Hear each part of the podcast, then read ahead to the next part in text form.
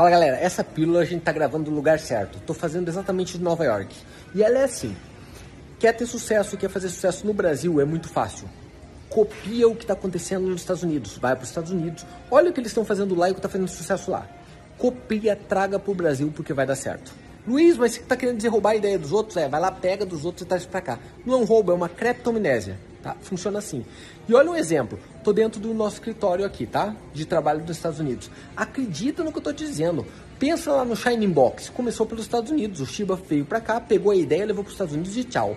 Pensa os brasileiros mais ricos hoje, tá? Jorge Paulo Lema, Heinz, dos Estados Unidos, é, Budweiser, dos Estados Unidos, Burger King, dos Estados Unidos. É, vamos pensar no Eduardo Saverin, bilionário também, Facebook, nos Estados Unidos. No final você notou que até no Brasil quem faz sucesso está ligado dos Estados Unidos de um jeito ou de outro?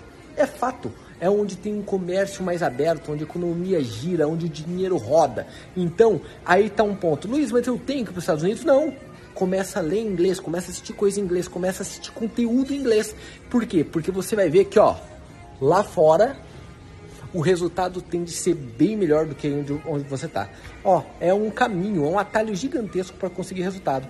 Tá aí uma dica, hein? Nos investimentos, Luiz, a mesma coisa. A mesma coisa. Copia a mente de um americano, não de um brasileiro.